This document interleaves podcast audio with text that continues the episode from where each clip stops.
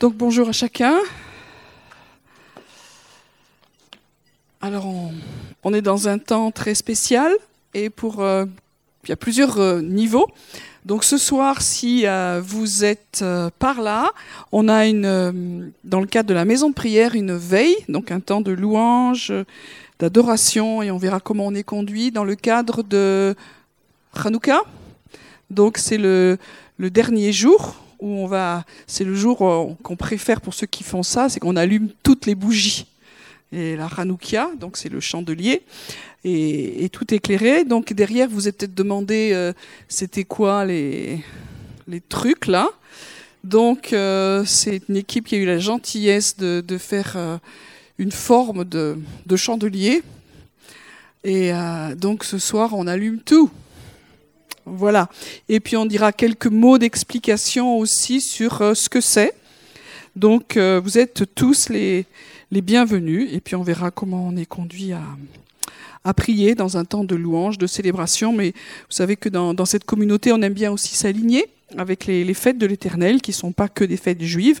Alors nous, on les on les suit pas, mais on aime bien aligner nos temps. En tout cas, quand je dis suivre, on les suit, mais on on, on les respecte pas au sens judaïque. Euh, du, sens, du, propre, du sens propre, mais on, aime bien aligner nos temps et s'aligner dessus, ça nous semble important parce que c'est Dieu qui les a donnés, c'est son timing. Comme je le dis souvent, euh, le, mot fête en, hébreu, ça veut dire aussi rendez-vous.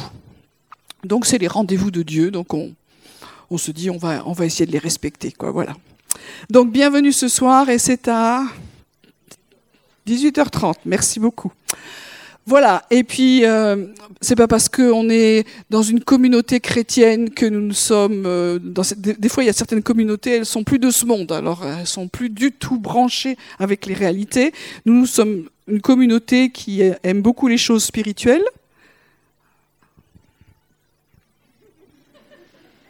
Je propose que qu'il se passe quelque chose avec le téléphone de ce côté-là, je ne sais pas, mais voilà mais en même temps, euh, on est très euh, enraciné aussi sur ce qui se passe. Donc chacun d'entre nous euh, est très impacté, plus ou moins selon sa sensibilité, sur ce qui se passe en France, mais on ne peut pas le louper. Hein Vous n'avez pas loupé qu'il se passe des trucs. Voilà. Donc, donc je voudrais en redire quelques mots ce matin, de dire déjà ce qui est en, encourageant, c'est ce qui s'est passé hier parce que je ne sais pas comment, quelle était votre perception, mais tous les voyants étaient euh, au rouge cramé, hein, pas au jaune. Et, euh, et, ça veut dire que cette, cette journée de samedi pouvait être la journée quelque part de tous les extrêmes et de tous les dangers. Alors il y a eu trop de choses difficiles, mais beaucoup moins que ce qu'il aurait pu avoir. Donc on peut bénir le Seigneur déjà pour, euh, ça.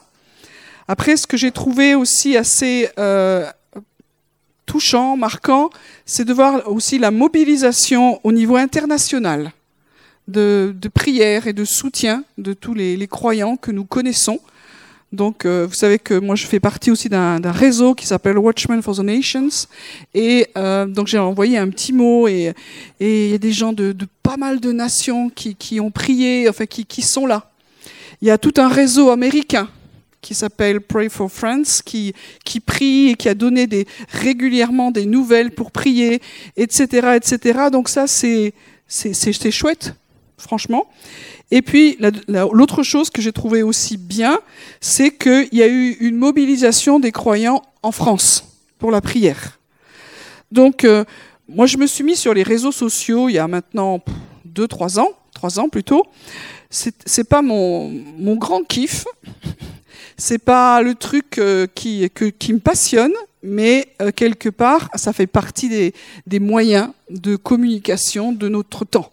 Alors on peut être d'accord ou pas d'accord, c'est pas c'est pas ça mon, débat, mais de se dire que quand on veut communiquer quelque chose, eh ben voilà. Donc sur ces moyens-là, il y a beaucoup de, choses qui passent, n'importe quoi et son contraire, mais quand même il y a des bonnes choses aussi.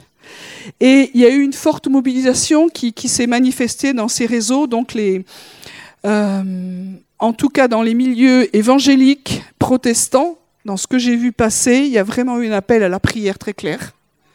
Et donc, il y a quand même des milliers de personnes qui ont prié particulièrement pour euh, cette journée de, samedi.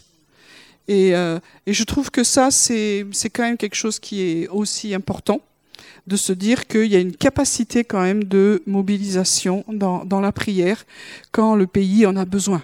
Alors on pourrait dire qu'on peut toujours faire mieux, on peut faire plus, mais que c'est déjà, euh, déjà pas mal. Donc, euh, nous, euh, on a mis en place, il y a maintenant deux ans, c'était pour les, pas tout à fait, mais c'était pour les, les, élections présidentielles, une page Facebook qui s'appelle France Prière. Tout le monde y est. Alors, si vous n'y êtes pas et que vous êtes sur les, les réseaux Facebook en particulier, allez-y. on met régulièrement des, des sujets de prière quand il y en a besoin et aussi on, on communique ce que les uns et les autres font. Bon, pas tout, parce qu'il y a des fois des trucs euh, qui ne nous, rejoignent pas, on va dire ça comme ça. Mais en tout cas, pour ceux qui nous rejoignent, euh, on met, euh, on tient au courant aussi de toutes les, les initiatives de prière qui, qui se font. Et donc, on a, on a essayé de, de travailler là-dessus pour faire du lien. On travaille aussi en, en, en, lien avec Objectif France, si vous connaissez. Voilà, ce qui, font qui fait partie aussi de notre réseau. Donc, il y a beaucoup de choses qui sont là et qui font que euh, aujourd'hui, il y a quand même un, euh, un, reste en France qui prie.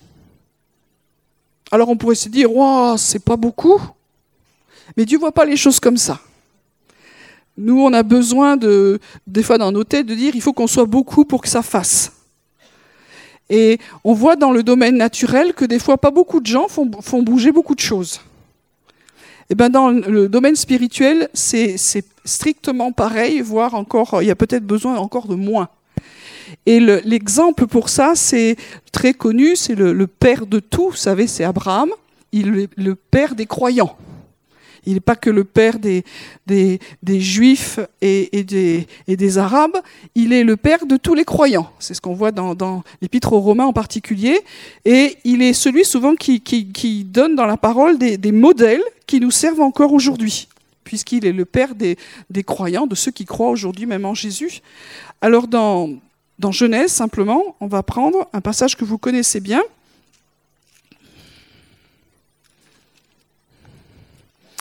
Donc, euh, Abraham a eu beaucoup de, promesses de la part de Dieu, je passe tous les détails, et puis on arrive à Genèse 19, et puis il y a deux anges qui arrivent à Sodome sur le soir. Et puis, euh, ils vont voir comment ça se passe, parce que c'est une, une façon de raconter les choses. Hein. Dieu a entendu, mais Dieu sait.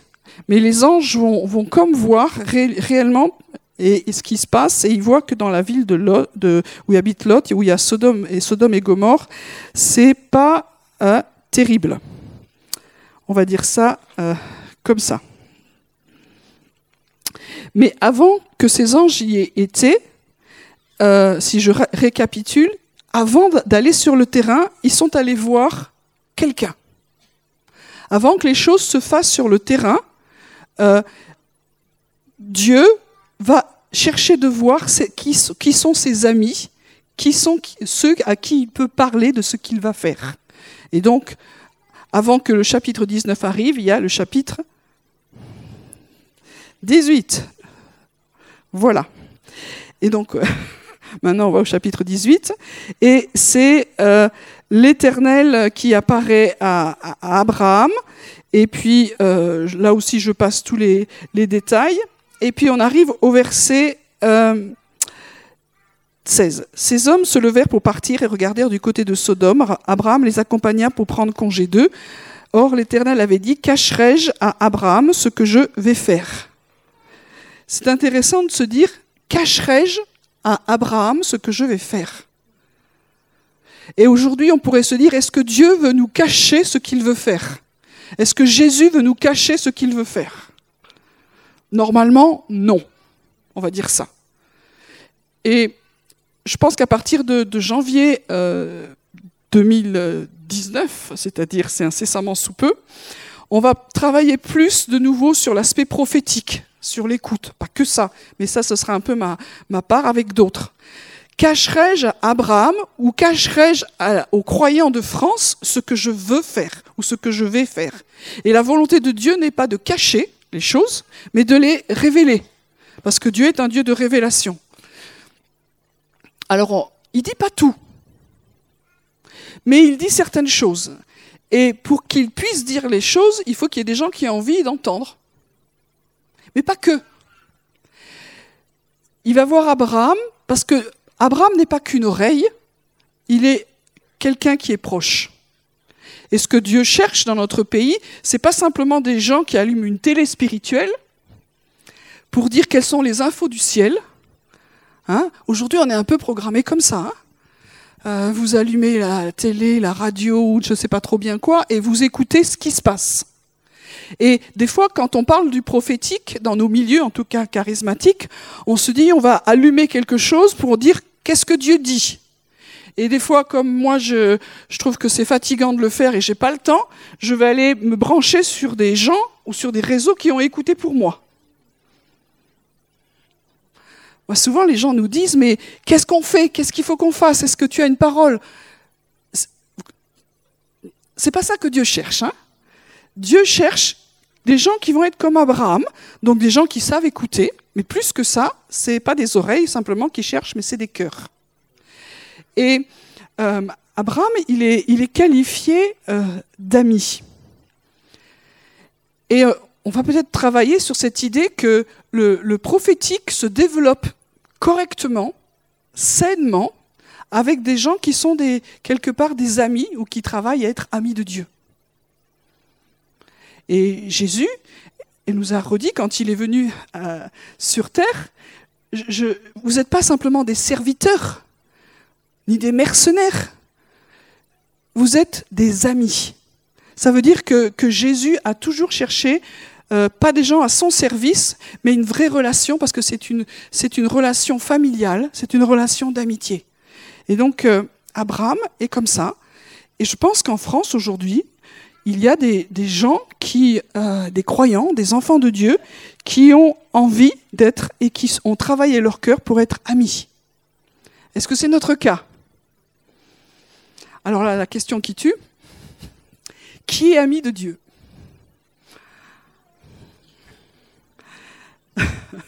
Alors, Amen dans la foi, je suis, ami de Dieu, mais c'est une question qui pique un peu quand même. Il hein? Faut être honnête. Moi, j'ai donné déjà mon témoignage ici, donc je le redis très vite fait. Quand Dieu m'a dit Est-ce que tu veux être mon ami je lui ai dit non. Je vous ai déjà raconté ça. Je lui ai dit non, parce que pour moi, il me semblait qu'être ami de Dieu, c'était mettre la barre un peu haute.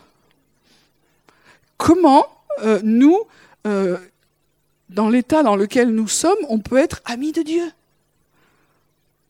Et pourtant, Dieu cherche ça. Donc Dieu a fait tout un travail dans, dans mon cœur c'est pas parfait encore, mais je peux dire aujourd'hui que ça a avancé dans ma vie et que sans, avec humilité, sans, sans, orgueil, je peux dire que je suis ami avec Dieu. Mais ça m'a pris un, petit chemin. Alors vous n'êtes pas obligé d'être aussi lente que moi. Euh, vous pouvez prendre des raccourcis sûrement que je n'ai pas trouvés. Mais ça m'a pris du temps de, de connaître l'amour de Dieu, pas simplement dans la Bible, mais au plus profond de moi, et d'y croire, même dans les jours douloureux et difficiles. Et être un, ami, c'est pas quelqu'un qui, change euh, de cap en fonction, ben, Dieu bénit plus ma vie, donc je l'aime plus, je m'éloigne. Je, sais que, quelles que soient les, circonstances de ma vie, je reste son ami. Donc, euh, voilà, ça a pris du temps. Et Abraham, il était vraiment quelqu'un que Dieu considérait comme son ami. Donc aujourd'hui, Dieu n'attend pas une perfection pour qu'on dise qui est parfait pour être ami de Dieu. Personne ne va lever la main. Mais on a bien conscience que ça nous demande un chemin de confiance, de relation avec le Père. Que cette espèce d'esprit d'orphelin qui commence toujours à nous énerver, il commence à s'en aller de plus en plus, pour que nous puissions dire, euh, il est mon papa, il est mon Père, et il a envie de me partager ses secrets. Amen. Deuxième chose aussi qui, fait que euh, Dieu va nous dire certaines choses et pas d'autres, c'est notre niveau de maturité. Et dans la maturité, on n'est pas tous égaux. Vous savez que, j'en ai déjà parlé aussi, que vous pouvez avoir, euh, comme moi, plus de 60 ans et euh, avoir des fois euh, une mentalité de pas plus de 60 ans. Vous voyez ce que je veux dire? Il y a des jeunes, ils sont très étonnants, ils ont d'une maturité que des plus âgés n'ont pas. On n'est pas égaux dans l'âge. Et Dieu se voit ça. Et comme je l'ai déjà partagé aussi, nous sommes adultes, enfin on essaye en tout cas, et à l'intérieur de nous, il y a des enfants. Et selon qui a le pouvoir, dans notre relation avec Dieu, il y a des choses que Dieu peut nous dire et Dieu que nous, Dieu ne nous dira pas. Pour ceux qui ont eu des enfants, ceux qui s'occupent des enfants, vous savez que vous pouvez leur dire en fonction de leur âge certaines choses. Moi, j'ai jamais pensé prendre ma fille quand elle avait 4-5 ans et lui expliquer la situation difficile et douloureuse de la France et euh, de lui expliquer que ben, peut-être que... Vous comprenez ce que je veux dire? Et quand nous nous positionnons dans nos vies comme des gosses, hein, je vous ai parlé de la section bac à sable, euh, quand nous nous positionnons comme ça et qu'on euh, dit au Seigneur, parle-moi, nous ne sommes pas capables de recevoir une parole mûre. Du coup, Dieu nous, nous soit nous parle pas, soit il nous parle avec une parole adaptée à notre capacité d'entendre. Donc ça veut dire que si nous voulons grandir dans l'écoute de Dieu, si nous voulons grandir dans l'amitié de Dieu, il va falloir grandir dans la maturité. Et parler à toutes ces choses en nous et de dire il faudrait grandir. Ok? On est prêt à ça? Cette église va être incroyable. Donc, Dieu veut parler. Cacherai-je à, l'Église de France, cacherai-je à mes amis, parce que Dieu nous aime comme des, des enfants, mais comme des amis, mais cacherai-je ce que je veux faire? Dieu ne veut pas cacher ces choses-là. Voilà, donc ça c'est la démarche dans laquelle on est. Pour que Dieu puisse nous parler, il faut qu'il y ait des choses qui se traitent en nous, dans notre relation et notre vision de qui est Dieu et aussi de là où nous en sommes. L'écoute nous renvoie toujours à qui nous croyons et comment nous le voyons, et nous renvoie toujours à qui nous sommes et là où nous en sommes. Donc ça nous responsabilise l'écoute. C'est pour ça qu'on ne peut pas dire qu'est-ce que tu as écouté pour moi? À un moment donné, c'est moi qui dois écouter. Parce que c'est une question de relation et de maturité. Et puis je ne peux pas allumer juste toujours, euh, ok, on peut faire ça les uns les autres. Je ne peux pas toujours allumer les infos sur euh, le journal euh, chrétien bidule, ce que le prophète Tartampion a dit, etc. C'est pas comme ça que ça fonctionne. Dieu, Dieu n'a pas, a pas prévu les choses comme ça. Ok, donc ça va nous, nous, nous bouger. Dieu ne veut pas nous cacher les choses, mais globalement, nous ne sommes pas toujours prêts à entendre et à gérer ce qu'il va nous dire. Et ça, étant fait, maintenant on va penser à aller un peu plus loin. Et donc, euh, Dieu va expliquer euh, à Abraham euh, ce qu'il veut faire. En fait, il veut, il, veut, il veut cramer de grosses villes. Voilà. Comme si Dieu venait aujourd'hui disant le péché de ce pays est insupportable, et particulièrement la ville de Paris. Bon, et Toulouse, on va quand même s'y mettre, hein, par les pauvres Parisiens. Euh, et c'est insupportable. y y a une, Dieu est patient et bon, mais la Bible nous dit qu'à un moment donné, il y a une limite. Et là, à Sodome et Gomorre, ils avaient atteint la limite et la mesure était pleine. Donc il dit à cause de ça, je peux plus. Je peux plus. Alors on peut dire euh, ouais Dieu il est pas bon, euh, ça y est ça. Donc c'est les gosses qui, reprennent le contrôle. Euh, qu'est-ce que tu connais de Dieu? Qu'est-ce que tu sais ce que Dieu voit? Qu'est-ce que tu sais ce que Dieu entend? Je ne sais pas. Donc déjà quand on, on commence déjà à faire une discussion syndicale avec Dieu, il y a quelque chose qui joue pas. Et je critique pas, je suis la première à, à faire ça. Donc Dieu dit, je, voudrais, je vais détruire ces, deux villes. Et si nous sommes des amis, on ne va pas réagir comme la plupart des gens. Au lieu de commencer à contester avec Dieu, est-ce que Abraham a contesté avec Dieu? Non, il a fait autre chose. D'autres, au contraire, ils sont pas comme ça. Ils disent Ah, c'est la volonté de Dieu, c'est la fin des temps, parce que dans les derniers temps, il y aura des tas de trucs difficiles. Et ils s'en vont, ils se disent Alléluia, Jésus revient bientôt. Moi, c'est ce que je vois dans beaucoup de postes. Je me dis Mais c'est quoi cette catastrophe? Dieu dit Il y a un jugement qui vient, et il le dit à ses amis. Pourquoi est-ce qu'il nous le dit? Pourquoi est-ce que Dieu est en train de nous parler? Qu'est-ce que Dieu dit sur la France? Qu'est-ce que vous entendez de la part de Dieu? Est-ce que nous sommes à son écoute? Hein, C'est ça que Dieu cherche. Et Abraham, parce qu'il était ami de Dieu, alors il s'est élevé et il a commencé à négocier. Et l'intercession prophétique, c'est parce que c'est de ça dont je parle, c'est de dire j'ai entendu le cœur de Dieu, je connais Dieu, je, ce qui vient de me dire ne me détruit pas, mais je peux me lever dans ce fardeau qui est lourd J'entends ce que, et comme je connais le Père de Dieu, le Père, le cœur du Père, je sais qu'il veut que je fasse quelque chose. Et pas que j'acte. Dieu a dit, il va détruire. C'est jamais comme ça. Ou très très rarement. Dans ce cas-là, Dieu dit, je cherche quelqu'un qui se tienne à la brèche en faveur du pays afin que je ne le détruise pas.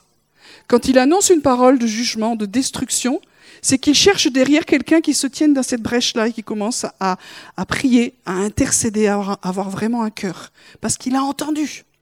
Et donc Abraham a entendu, je ne fais pas toute la négociation, mais s'il y en avait 50, s'il y en avait 40, juste, s'il y en avait 30, et puis il arrive à 10. Et puis 10, il s'arrête. Donc je ne vais pas faire une étude sur pourquoi 10, etc. Je n'ai pas le temps de toute façon. Mais il a négocié. Parce qu'il savait, parce qu'il était ami de Dieu, que c'est ça que Dieu voulait.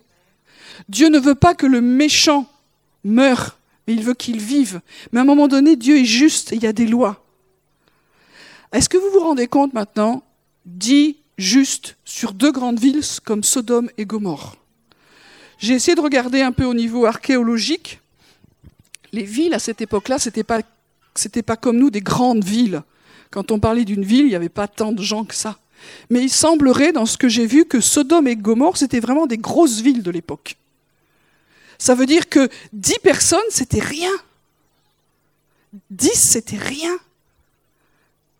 Est-ce que vous vous rendez compte que si nous commençons à intercéder et nous disons Seigneur, et, fais quelque chose dans, dans, les villes de France, fais quelque chose en France, et si, est-ce qu'il y a plus de dix justes en France?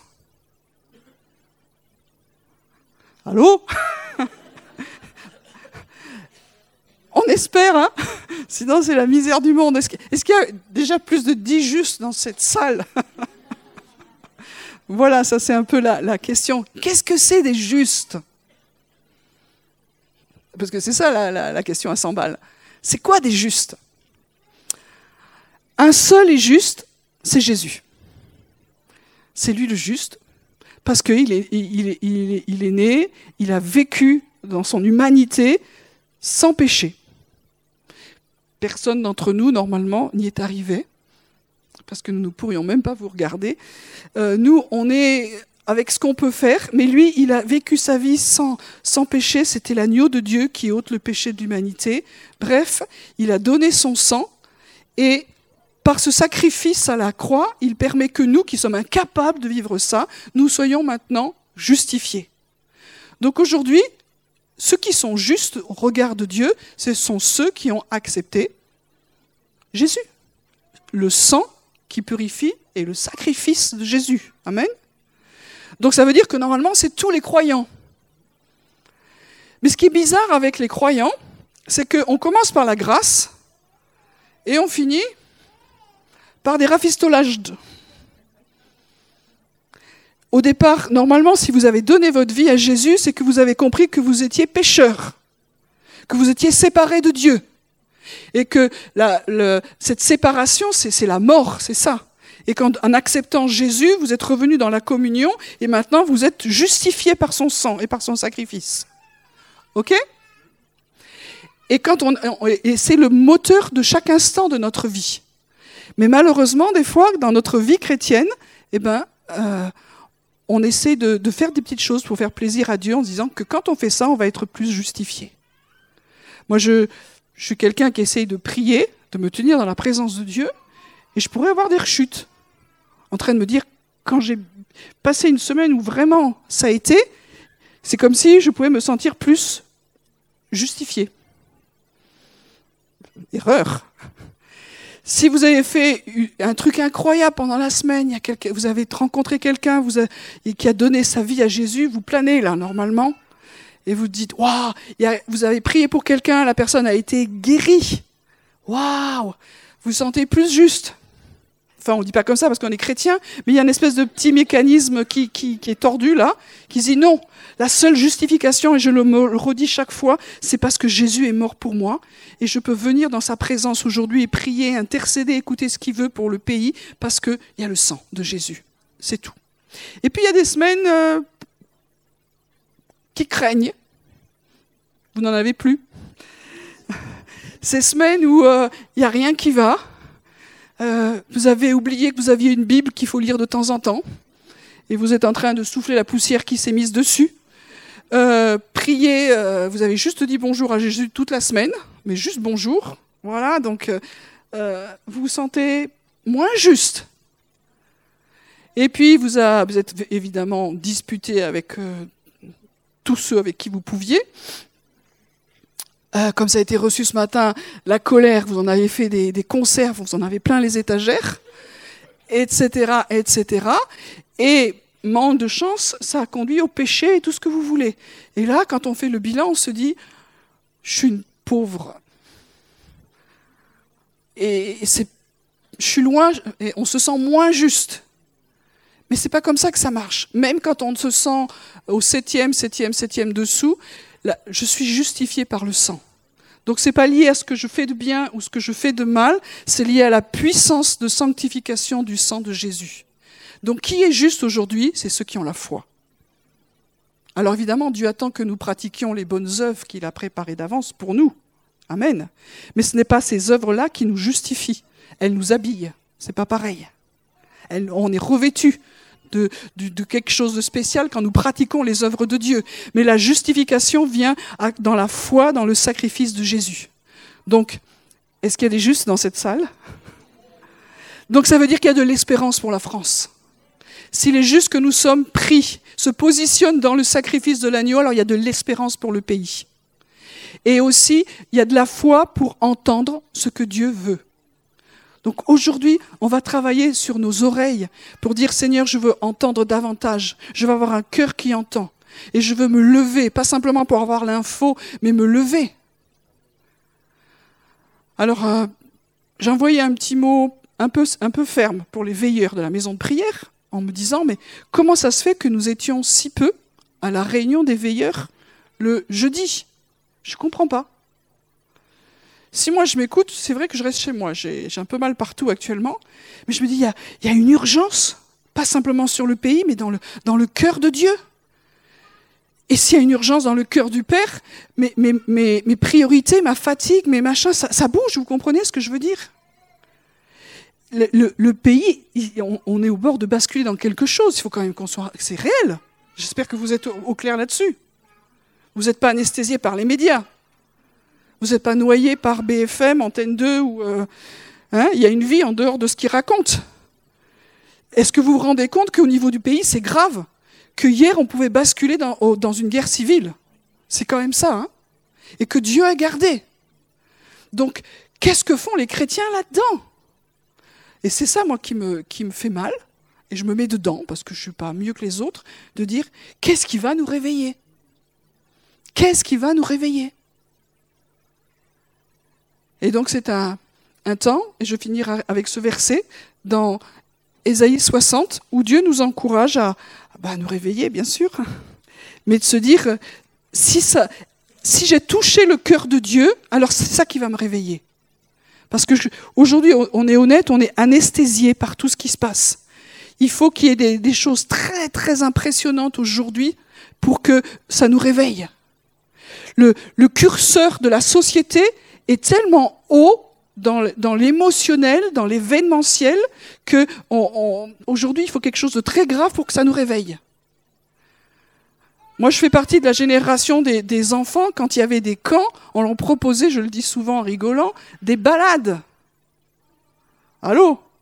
Maintenant, vous faites un camp de jeunes, d'enfants. Allez les enfants, on va partir en balade. Il n'y a personne qui vient. Puis on faisait des espèces de travaux manuels. Euh, déjà, c'était pénible, hein, c'était pas très intéressant. Mais aujourd'hui, il faut, il faut, une, surenchère de choses pour, que les, pour capter l'intérêt des jeunes. Eh bien, les vieux, c'est un peu pareil aussi d'ailleurs maintenant. Donc aujourd'hui, il y, a, tout le monde qui se casse la gueule, dans, dans, se tape dessus dans les rues. Bah, comme on voit ça X fois dans les films, les médias nous ont préparés à être anesthésiés et dire euh, on fait plus la différence. Quand il y a eu le, 11 septembre, on se demandait si c'était un film ou si c'était vrai. Oh, nous, nous avons été anesthésiés, habitués, et on a besoin de reprendre du temps dans la présence. Et ce qui va nous désanesthésier de cette culture quand même qui est ténébreuse, il faut le dire, c'est d'entendre le cœur du Père. Et, et si j'entends le cœur du Père qui me dit, c'est grave là, réveille-toi, alors il faut que je me, je me réveille et que je sorte de mon train-train, de mes habitudes, de mon confort, parce que quelque part, si nous on ne le fait pas, cette nation elle plonge. Très modestement, parce que nous n'y sommes pour rien, mais je crois réellement que si la France n'a pas plongé hier, c'est parce qu'il y a des chrétiens qui ont prié. Moi je le crois vraiment. Et euh, je ne sais pas ce que Dieu veut, et on a besoin d'écouter, on, marche pas après pas, on n'a pas toutes les choses, mais il faut continuer à se tenir à la brèche. Alors je sais que c'est les fêtes, donc en général les fêtes c'est temps mort, c'est la dinde, les marrons, enfin je sais plus quoi. Ésaïe 60, je finis là-dessus, lève-toi, brille, car la lumière, ta lumière paraît. Le texte dit, lève-toi, ça veut dire que je me lèverai. Euh, un autre texte d'Ésaïe dira, secoue ta poussière et lève-toi. Détache les liens de ton cou, captif de Sion. C'est comme si on était endormi dans un esclavage. Il y a besoin de se réveiller, de se lever. Et quand nous nous levons, nous disons Seigneur, je suis disponible, je suis prêt, prêt à y aller, alors ta lumière vient, pas avant. C'est-à-dire que tu commences à voir. Celui qui se lève dans la présence de Dieu commence à voir. Et la gloire de l'Éternel se lève sur toi. C'est dans, dans la maison de prière, on prie qu'il y ait un mouvement de gloire qui vienne en France, parce que moi, je n'ai pas d'autre, j'ai pas d'autre euh, espérance. Aujourd'hui, je veux voir la gloire de Dieu. La gloire de Dieu, c'est pas juste des effets spéciaux qui viennent dans la salle. La gloire de Dieu, c'est une présence réelle manifestée de Dieu. Donc, on vit des choses très intéressantes actuellement, jour après jour. C'est assez waouh. Dieu est là, et, euh, et pas que nous. Il y a la gloire de Dieu qui est en train de vouloir bouger sur la, la terre de France. Ceux qui se lèvent ceux qui, n'ont pas d'espérance en eux-mêmes, ni dans l'État, euh, ni dans tout ce que les institutions, parce qu'on est allé au bout de nous-mêmes, ni même dans l'Église. Moi, j'ai pas d'espérance dans toutes ces choses-là. Je suis honnête. Ce temps-ci, mon espérance, elle est juste en Dieu. Parce que je crois que nous sommes dans un temps où il faut se réveiller. On va dans le mur, là, les copains, on va dans le mur. Il faut se réveiller. Et se réveiller fait que la lumière vient, on commence à, voir des choses qu'on avait mal vues, pas compris. On redevient un peu plus intelligent. Et alors la gloire de Dieu, la gloire qu'est-ce que c'est? C'est la réalité de la présence de Dieu. Pas simplement je crois en Dieu, mais je vois Dieu qui est en train d'agir et de faire des choses. Donc ceux qui se lèvent voient la lumière qui vient sur eux, la gloire de l'Éternel se lève sur nous. Et c'est ça ce que nous voulons. Pas simplement pour dire notre Église va bien, mais se dire qu'il y, a de plus en plus d'endroits en France, des petits groupes, des églises, des grandes, des petites, on s'en fiche, mais où la gloire de Dieu est là. Et ça fait la différence. Car voici que les ténèbres couvrent la terre et l'obscurité les peuples. Eh bien ça, c'est quand on voit la désespérance de nos concitoyens en France ou ailleurs, c'est qu'il y a bien une œuvre des ténèbres qui marche bien. Parce que c'est quand même triste de voir cette colère, mais aussi cette souffrance qui est, qui est, qui est là. Mais sur toi, l'Éternel se lève, sur toi, sa gloire apparaît. Et on pourrait dire, après, des nations marcheront à ta lumière. C'est pas de l'orgueil, c'est la lumière de Dieu qui vient se lever sur nous. Voilà, ce matin, je voulais juste dire ces petites choses que vous savez, c'était des rappels, mais Dieu a envie que nos cœurs de nouveau l'écoutent, que nous entendions, il a des choses à nous dire. Alors il ne peut pas parler à des gens qui, ont, qui, sont encore dans, dans l'état d'orphelin, qui sont comme des gosses. Ils cherchent des adultes qui vont se lever en faveur, pas de leurs intérêts, mais des gens qui sont assez mûrs pour se détourner d'eux-mêmes et chercher les intérêts de Dieu pour la nation, la ville où il nous a posés. Actuellement, notre intérêt, c'est pas, pas dire quel cadeau de Noël pas, mais qu'est-ce que Dieu est en train de dire jour après jour sur cette nation pour qu'elle sombre pas dans le chaos? On, en est là. Peut-être vous trouvez que j'exagère, mais si vous allez du côté du cœur de Dieu, j'exagère pas.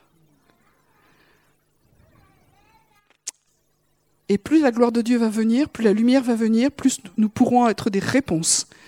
Et quand je dis nous, je ne parle pas que notre famille d'ici, je parle au sens large. Nous pourrons être des réponses. Il y a plein de gens qui font des choses super en France.